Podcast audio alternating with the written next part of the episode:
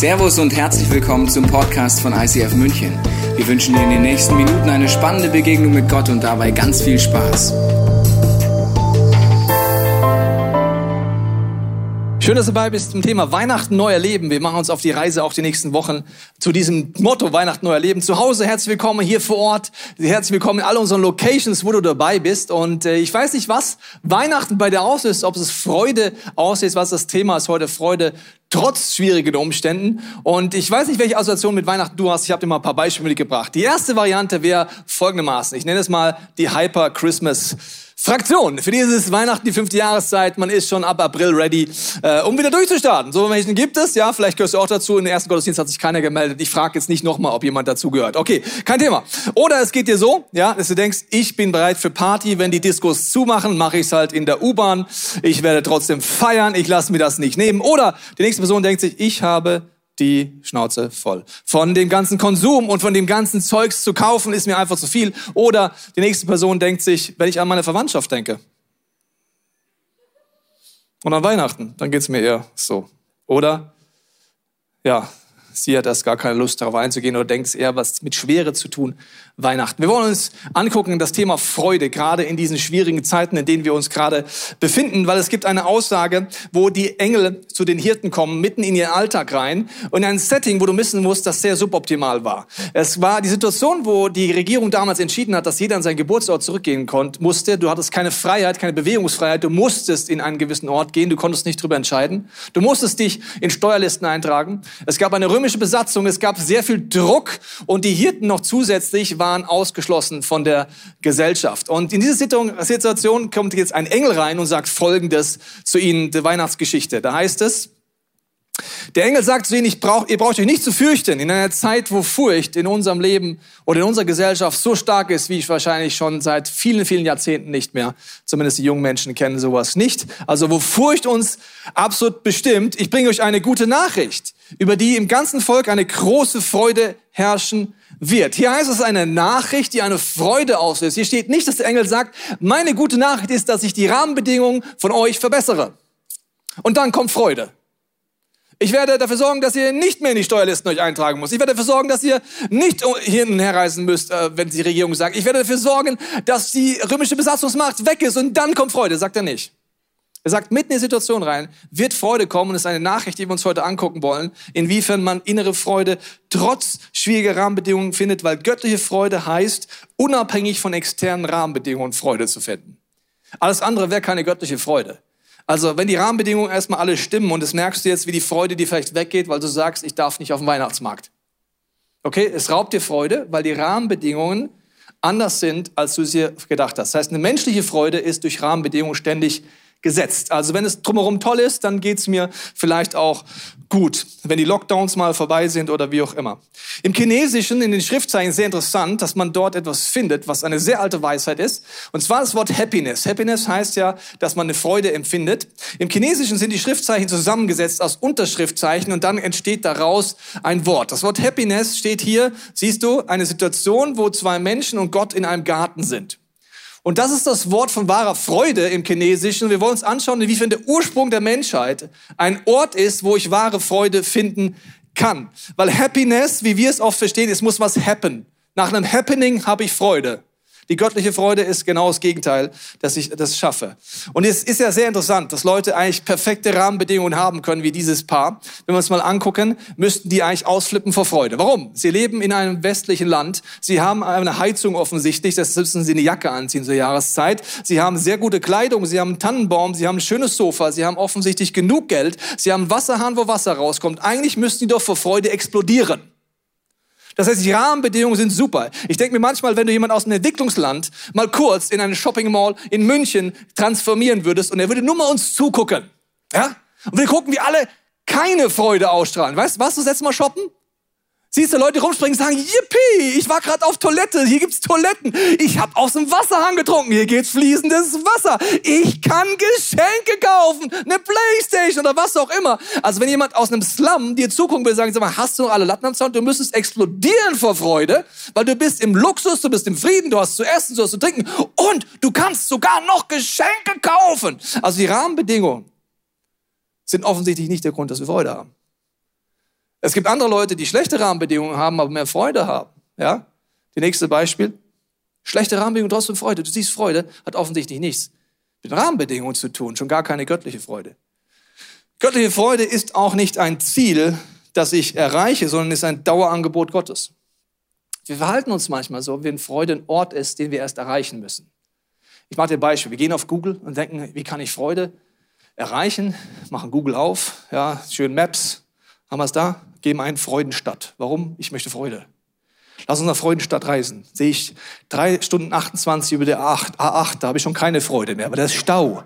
Auf dem Weg zur Freude ist noch Stau. Deswegen, also wir denken oft, das ist ein Ort, wo ich hinreisen. Was meinen wir? Wenn dann, wenn ich in Freudenstadt bin, dann bin ich freudig. Wenn ich mal die Pandemie zu Ende ist in meinem Leben, dann habe ich Freude. Wenn die Schule vorbei ist, dann habe ich Freude. Wenn ich mal einen Partner habe, dann habe ich Freude. Wenn ich mal Kinder habe, dann habe ich Freude. Wenn die Kinder mal wieder aus dem Haus Haus sind, dann habe ich Freude. Wenn ich mal endlich in Rente bin, dann habe ich Freude. Wenn ich in Rente bin, denke ich, früher war es schöner. Oder? Also wir denken, es ist ein Ort, wo ich hinkomme. Wenn, dann, und wir verpassen die Freude. Göttliche Freude ist kein Ziel, das du erreichst, es ist ein Dauerangebot, jetzt, in den schwierigsten Umständen, in denen du nur sein kannst. Und wir sind in schwierigen Umständen. Wir sind eine Gesellschaft. Wir sind Familien, die sich zerstreiten, die sich spalten, die alle gefühlt es immer besser wissen, die sich gegenseitig die Schuld zu schieben. Und ich habe dir jetzt mal ein Video mitgebracht von äh, zwei Personen, die äh, streiten. Der eine Person ist geimpft, die andere ist ungeimpft. Seid ihr ready für dieses Video? Okay, ich zeige es euch mal. Das sieht so aus. Ja, es ist eine Metapher, aber unterm Strich ist es so. Wenn du Social Media anguckst, wenn du guckst, wie miteinander umgehen, das heißt, die Person unten ist gerade die Geimpfte, oben ist die Ungeimpfte oder andersrum, ja. Hier gibt's den Fanclub von der Geimpften, hier gibt's die Geimpften, da gibt's die Ungeimpften und dann geht's los. Ja, ihr Ungeimpften, ihr seid schuld, deswegen ist der Lockdown da. Wenn ihr das mal machen würdet, dann gäb's äh, was, was ich was nicht. Und dann geht's los mit bam, bam, bam, bam. Und die sagen, jawohl, sag's mal, du hast ja vollkommen recht. Bum, bum, bum, bum. Sagt der andere, nee, ihr Geimpften seid schuld, weil ihr habt kein Rückgrat. Wenn ihr mal Rückgrat hättet, dann würdet ihr nicht mitmachen. Ihr müsst es mal lernen, nicht überall mitzuschwimmen. Und bum, bum, bum bom, bom, bom. Und darin, in dieser Situation, kann ich Freude haben. Wow. Göttliche Freude, trotz einer immer crazy werdenden Situation, wo wir alle bis zu einem gewissen Punkt wahrscheinlich sogar beteiligt sind. Wie geht der Weg zur innerlichen Freude? Ich habe dir ein Zitat mitgebracht aus der Bibel. Es ist sehr alt und trotzdem, wie immer, top am Puls der Zeit. Da heißt es, wenn ihr jedoch wie wilde Tiere aufeinander losgeht einander beißt und zerfleischt, dann passt nur auf, sonst werdet ihr am Ende noch einer vom anderen aufgefressen. Was will ich damit sagen? Das ist ein Zitat aus dem Galaterbrief. Und wenn ich uns so zuschaue, dann merke ich, wir sind gemeint. Also passt nur auf, dass ihr euch nicht gegenseitig zerfleischt. Wir gehen jetzt mal in den Kontext dieser Bibelstelle rein. Wenn du mitschreibst, Galater 5 gehen wir rein und schauen mal den Kontext dieser Aussage an. Da heißt es, Geschwister, ihr seid zur Freiheit berufen. Doch gebraucht eure Freiheit nicht als Vorwand, um die Wünsche eurer selbstsüchtigen Natur oder die menschliche Natur, wir schauen uns gleich an, was das ist, zu befrieden, sondern dient einander in Liebe. Dann heißt es weiter in dieser Textstelle, denn das ganze Gesetz ist in einem einzigen Wort zusammengefasst, in dem Gebot, du sollst den Mitmenschen lieben wie dich selbst. Wenn ihr doch wie wilde Tiere, jetzt kommt das Zitat, aufeinander losgeht, einander beißt und zerfleischt, dann passt nur auf, sonst werdet ihr am Ende noch einer vom anderen aufgefressen. Und dann heißt es, was will ich damit sagen? Lasst den Geist Gottes euer Verhalten bestimmen, dann werdet ihr nicht mehr den Begierden eurer eigenen Natur, der sündigen Natur nachgeben, denn die menschliche oder sündige Natur richtet sich mit ihrem Begehren gegen den Geist Gottes und der Geist Gottes richtet sich mit seinen Begehren gegen die menschliche Natur. Die Bibel sagt, das Problem ist nicht extern, das Problem ist in uns. In uns gibt es einen Kampf zwischen unserer menschlichen Natur, das ist ein Reflex in uns, den wir seit Geburt haben, dass wir Dinge ohne Gott denken, fühlen oder wollen. Das ist ein Reflex, das ist die menschliche Natur. Die hast du, wenn du jetzt gläubig bist oder nicht gläubig bist, die hast du in dir. Und das ist ein Kampf gegen das, was Gott denkt, fühlt oder will. Gott sagt, meine Gedanken sind nicht eure Gedanken, auch nicht beim Thema Impfung. Meine Gefühle sind nicht eure Gefühle und meine Wege sind nicht eure, eure Wege. Und Jesus sagt, dein Wille geschehe, nicht meiner. Der Kampf in dir ist zwischen dem Geist, was werde ich dir gleich erklären, und deinem Reflex in dir, ohne Gott die Sachen zu machen. Was ist der Geist? Die Bibel redet davon, dass es, wie es dieses chinesische Schriftwort sagt, Happiness war in dem Moment, wo Gott den Menschen geschaffen hat, in einer Beziehung mit ihnen, mit Körper, Seele und Geist. Er sagt, wenn ihr euch gegen mich entscheidet, sagt Gott, dann wird etwas in euch sterben. Und was stirbt in uns, wenn wir uns gegen Gott entschieden haben? Der Geist stirbt in uns. Und der Geist ist die Möglichkeit, mit Gott zu kommunizieren mit ihm eine Liebesbeziehung zu haben. Wenn es dir heute so geht, du hörst mir zu und sagst, ich habe gar keine lebendige Gottesbeziehung. Für dich ist es so, wenn du mit Gott redest, dann denkst du, da ist schon irgendwo irgendwas, aber es ist keine Beziehung. Dann zeigt das, dass der Geist in dir tot ist. Der Geist in dir muss etwas wiederbelebt werden, damit du mit geistlichen Sinnen Gott sehen, erleben, hören, äh, äh, schmecken, all das kannst, auf einmal eine Liebesbeziehung mit Gott haben kannst. Johannes 3, 3 drückt das so aus. Wenn das in uns tot ist, seit der Geburt, wo wir auf der Welt ist, heißt es, ich versichere dir, wenn du nicht von neu geboren wirst, kann, Gottes, kann nicht Gottes Reich sehen und erleben. Die Bibel redet davon, dass etwas in mir neu geboren werden muss, damit ich überhaupt die Fähigkeit habe, mit Gott zu kommunizieren. Nicht nur mit ihm zu reden, dass er mit mir redet. Nicht nur irgendwas zu projizieren, sondern dass ich geistlich ihm begegnen kann in einer tiefen Beziehung. Und die Bibel sagt, das muss neu belebt werden in dir. Wenn du mir heute zuhörst und du sagst, du hast das nicht, dann kannst du am Ende vom Gottesdienst mit mir beten, dass Jesus in dein Leben kommt, weil Jesus ist für dich am Kreuz gestorben, für all das, wo du ohne Gott denkst, fühlst oder willst, all das, wo du rebellierst gegen Gott, all das, wo Zerstörung in deinem Leben oder in, durch andere Menschen passiert, ist er gestorben am Kreuz. Damit in dir, wenn du ihn einlädst in dich, eine neue Geburt passiert, der Geist wird aktiviert und du kannst eine Beziehung haben mit Gott. So, und das sagt die Bibel, ist nur der Startpunkt.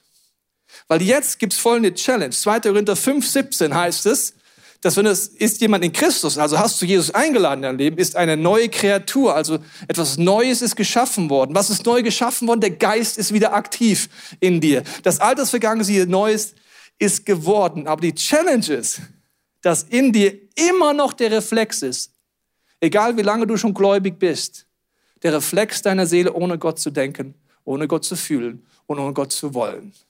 Der ist ständig in dir drin. Das nennt die Bibel dein Fleisch, dein sündiges Wesen, das da ist. Und deswegen wollen wir uns das mal genauer anschauen, was das bedeuten kann. Das ist nämlich so, wie wenn das Neue, das Neue in dir ist, so wie wenn du neue Hardware hast. Mein Sohnes Traum ist ein Game-Computer, der sieht plus minus so aus. Das wäre neue Hardware. Gott sagt dir, wenn du Jesus einlädst in deinem Leben, kriegst du ein neues Wesen, eine neue Hardware. Das Problem ist nur, deine menschliche Natur, deine Software muss erst überspielt werden. Wenn ich auf diesen krassen Computer Windows 95 draufspielen würde, dann sieht es so aus. Error, Error, Error, Error. Die Grafikkarte kannst du vergessen, es ist einfach gar nicht möglich, dieses Teil überhaupt zu nutzen. Das heißt, es ist überall Error. Unsere Software, unser alter Mensch muss überspielt werden. Die Bibel redet davon, dass wir mit dem, was Gott uns zuspricht, mit dem Wort Gottes, mit dem, was er uns zeigt, anfangen, das zu überspielen, damit die göttlichen Gedanken, göttlichen Gefühle und göttlicher Wille durchbricht. Wir gehen jetzt nochmal in diese Szene rein vom Galaterbrief, wo beschrieben wird, dieser menschliche Reflex. Und jetzt wird es sehr, wie soll ich sagen, unangenehm für jeden, egal ob du mit Gott unterwegs bist oder nicht. Wir schauen nochmal rein, welche Symptome, an welchen Symptomen du siehst, ob der alte Mensch dieser Reflex in deinem Leben wirkt. Okay? Da heißt es, Moment,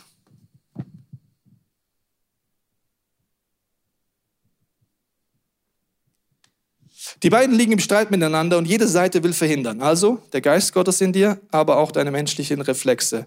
Dass ihr das tut, wozu die andere Seite euch drängt. Wenn ihr euch jedoch vom Geist Gottes führen lasst, seht ihr nicht mehr, steht ihr nicht mehr unter der Herrschaft des Gesetzes. Im Übrigen ist klar ersichtlich, was die Auswirkungen, die Symptome sind, wenn man sich von der eigenen Natur, also den Reflexen, ohne Gott zu fühlen, zu denken oder zu wollen, beherrschen lässt. Sexuelle Unmoral.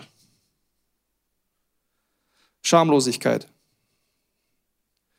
Ausschweifung, Götzendienst,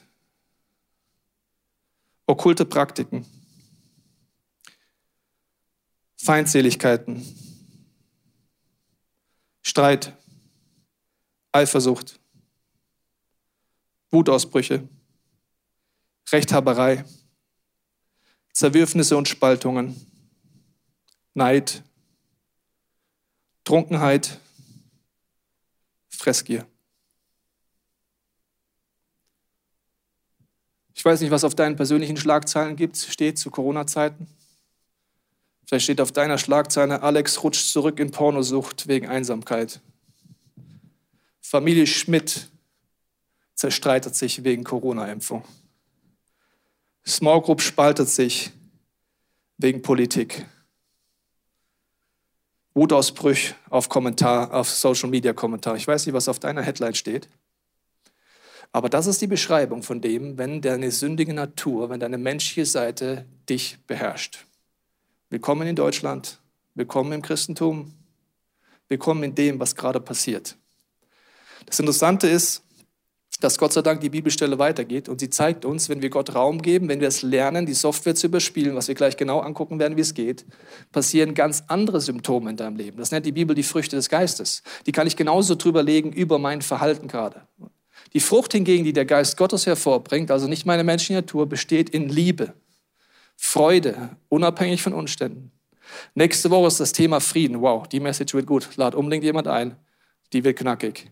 Geduld, in zwei Wochen das Thema. Wie ich Geduld haben kann, wenn das Timing Gottes länger ist. Freundlichkeit, Güte, Treue, Rücksichtnahme, Selbstbeherrschung.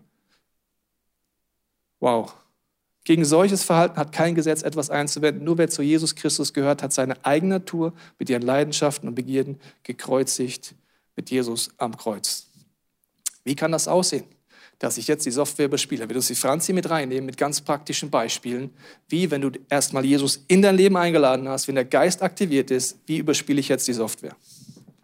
Ich kenne das so gut, dass irgendwie diese menschliche Natur das mein erster Reflex ist. Mir ging es so, dass ich meine Freude auch total von meinen Umständen abhängig gemacht habe. Ich war in meinem Studium und ich habe eigentlich gedacht, yes, komme ich groß raus nach dem Abi. Ich habe eine Berufung von Gott bekommen. Irgendwann mal kann ich Pastorin werden. Ich werde Theologie studieren. Und dann hat Jesus gesagt, hey, nee, ich will, dass du mir mal vertraust. Wie dass du nur mal Ernährung studierst.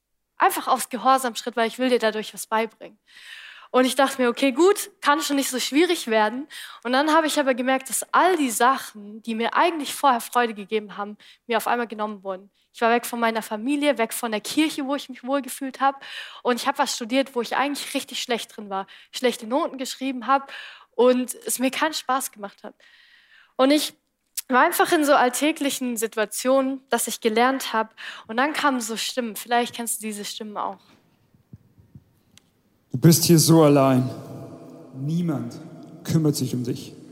Und niemand juckt es, was du machst oder wer du bist. Du bist so bedeutungslos, Franzi. Das bringt doch hier alles nichts. Du schreibst doch eh wieder nur eine Vier. Du bist so eine Versagerin.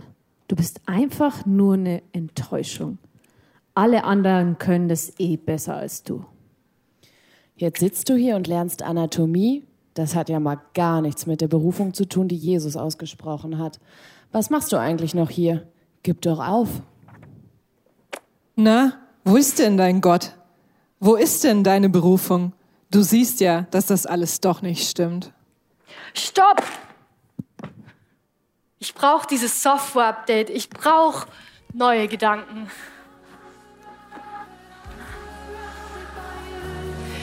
Und Jesus, ich danke dir, dass diese Gedanken mich nicht mehr bestimmen. Denn du versprichst mir in Römer 12, 2, dass du meine Art und Weise, wie ich denke, veränderst, dass du das in mir erneuerst. Und Jesus, ich danke dir, dass du mir in Jeremia 29, 11 versprichst, dass du weißt, was du mit mir vorhast. Dass du über mich aussprichst, du hast Frieden für mich im Sinn. Du hast eine Zukunft mit Hoffnung. Und Jesus, ich danke dir, dass all diese anklagenden Stimmen Lügner sind weil du hast mir in Römer 8, 33 versprochen, dass du, Gott selbst, mich für gerecht erklärst.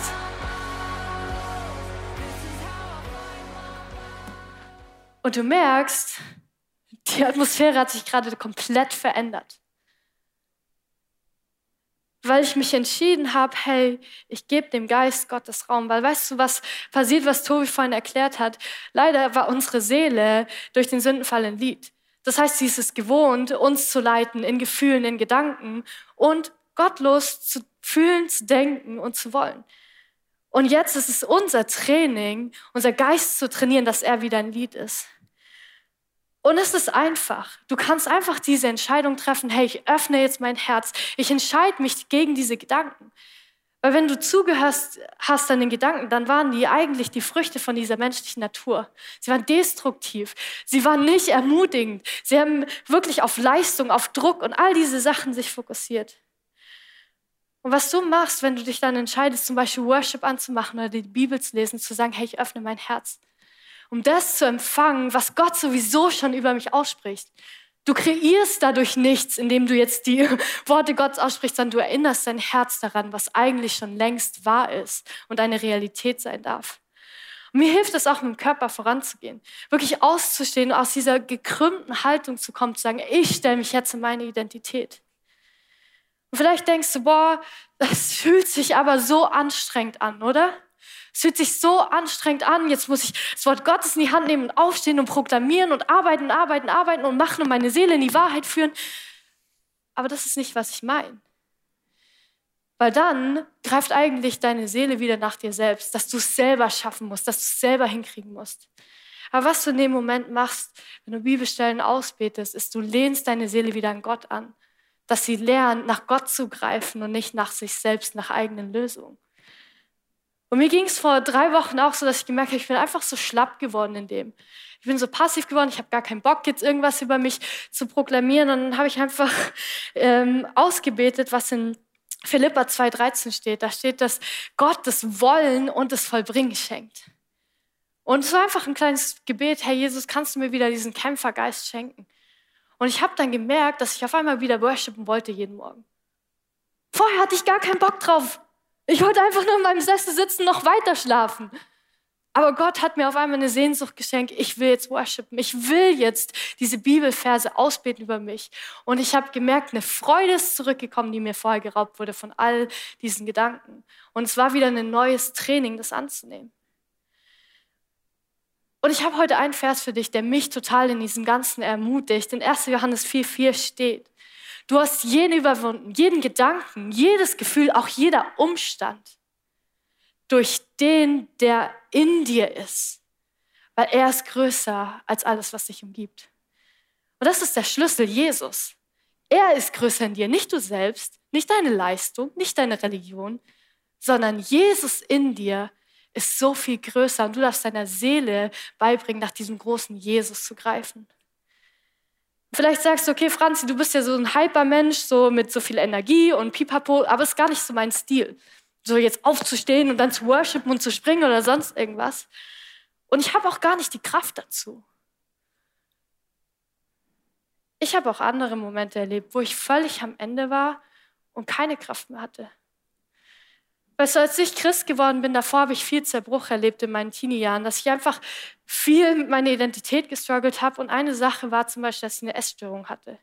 Und ich habe dann zwar gemerkt, dass ich Jesus angenommen habe, hey, mein Geist ist aktiviert, ich habe diese neue Hardware, aber trotzdem denkt mein Kopf, meine Seele noch weiter in diesen alten Mustern von diesen Körperbildern, all diesen Sachen. Mir ging es dann oft so, dass ich einfach im Alltag war mich gerichtet habe, Spiegel angeschaut habe, so alles normal. Und dann kamen wieder solche Gedanken. Hey, hast du schon wieder zugenommen?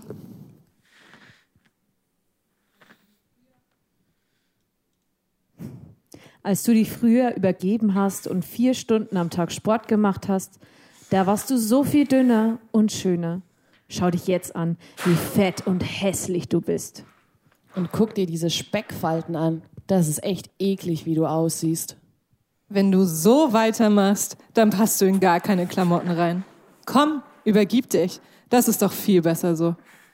Du bist nur schön, wenn du dünner wirst. So bist du einfach nur hässlich. Franzi, hör mir mal zu. Ich weiß, die Gedanken überwältigen dich gerade sehr. Ich spüre den Schmerz, den du hast. Und ich kenne diesen Schmerz auch. Schau mal, Franzi, du fokussierst dich so auf dein Äußeres, weil du tief in deinem Herzen von Kind an geglaubt hast, dass du einfach nur du nicht wertvoll bist. Du glaubst, dass du was hinzufügen müsstest, dass du Wert hast, dass du was leisten musst, um wertvoll zu sein. Aber ich will dir etwas Neues sagen, meine Tochter. In dem Moment, als ich dich geschaffen habe, habe ich mich so über dich gefreut Und ich freue mich weiter über dich jeden Tag. Franzi, weißt du eigentlich, was du mir wert bist? Du bist es mir wert, dass ich mein Leben für dich hingebe. Franzi, ich bin für dich gestorben, weil ich dich wollte. Nicht die perfekte Franzi mit Idealgewicht, deren Leben perfekt läuft. Ich wollte dich so, wie du bist und vor allem wollte ich dein Herz. Du merkst, Jesus begegnet uns immer anders. Manchmal ist es dieses laute, wilde, wo wir uns wirklich entscheiden müssen und jetzt kämpfe ich. Aber manchmal ist es auch dieses Tiefe, wo er wie so auf den Knien zu uns kommt und sagt, hey, hör mir mal zu. Ich weiß, diese Gedanken sind laut, aber ich bin größer in dir. Und vielleicht denkst du dir jetzt ja gut, aber wie kann ich denn diese Gedanken unterscheiden in meinem Kopf, wenn ich im Alltag bin, die sind so laut. Du kannst einfach diese Galatestelle nehmen und prüfen, hey, was für Früchte bringen denn diese Gedanken?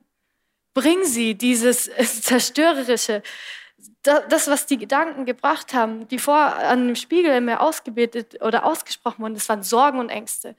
Das steht nicht als äh, Früchte des Geistes da. Es war voller Ablehnung Leistungsdruck und der Götze, hey, mein Körper muss perfekt sein. Und die Gedanken, die danach kamen, die waren so voller Liebe, so voller Annahme. Und ich kenne das auch, dass man sagt, hey, aber ich komme da nicht raus, ich muss erst warten, bis sich eigentlich alles ändert. Und ich bin ganz ehrlich zu dir, ich habe viele Kämpfe auch verloren, wo ich es nicht geschafft habe, aufzustehen und jetzt das zu glauben, was Gott mir sagt. Aber ich glaube, der Schlüssel liegt darin, weiter zu kämpfen und die Hoffnung nicht in dich selbst zu setzen, sondern in deinen Jesus, weil er ist der Einzige, der dich aus diesem gottlosen Fühlen, Denken und Wollen rausretten kann. Und in diesen Momenten, wo so Gedanken eingeprasselt sind, obwohl ich so eine sprudelnde und freudige Person eigentlich bin, habe ich drei Jahre erlebt, die eigentlich nur von Schwere geprägt waren, wo gar keine Freude da war. Aber es hat sich gelohnt, für diese Freude zu kämpfen und aufzustehen, zu sagen, hey, die gehört mir, auch wenn es mich alles kostet. Ich möchte dich einladen, wenn du noch nie die Entscheidung getroffen hast, dass du Jesus eingeladen hast, dein Leben ist jetzt die Möglichkeit, Weihnachten neu zu erleben. Das bedeutet, dass du jetzt gleich mit mir beten kannst, dass Jesus in dein Leben kommt und dass er das aktiviert in dir, dass du überhaupt diese Beziehung zu Gott leben kannst. Und danach möchte ich mit all denen beten, die mit Gott schon unterwegs sind. Ich werde beten, dass du entdeckst, dass es nicht anstrengend ist, Gott Raum zu geben. Dass er das Wollen und Vollbringen schenken wird dass er in Hesekiel 36 dir zuspricht, Vers 26, dass er dein Herz verändert, er gibt dir den Geist, er macht es. Er verspricht dir in Hebräer 12, 2, dass er dir Glauben schenkt, wo du keinen Glauben hast. Und er verspricht dir in Johannes 6, 29, dass du einfach nur sagst, ich glaube dir mehr, deinem Wort, der Bibel, deinem Reden mehr als all den anderen Stimmen in meinem Leben. Lass uns gemeinsam beten. In allen Locations zu Hause, hier vor Ort. Jesus, wir wollen die Augen schließen, unser Herz öffnen. Ich danke, dass du jetzt an die Herzen klopfst. Wir wollen dir Momente Stille geben, wo du uns zeigst, ob wir uns zum ersten Mal für dich entscheiden dürfen, ganz neu, und wie wir dir Raum geben können in unserem Leben.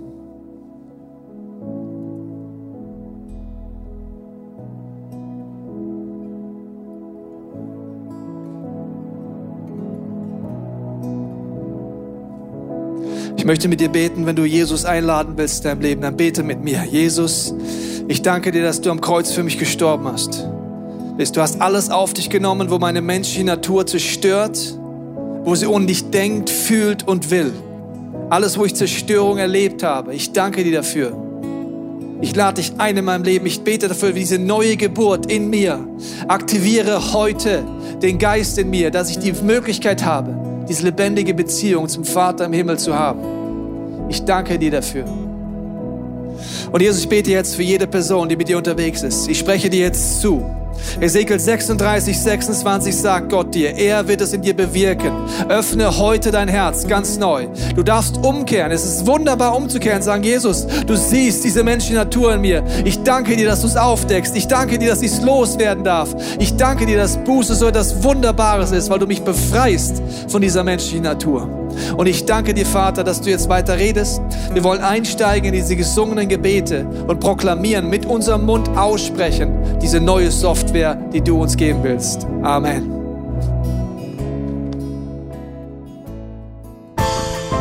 Wir hoffen, dass dir diese Predigt weitergeholfen hat. Wenn du Fragen hast, kannst du gerne an info at icf-moenchen.de mailen und weitere Informationen findest du auf unserer Homepage unter www.icf-moenchen.de.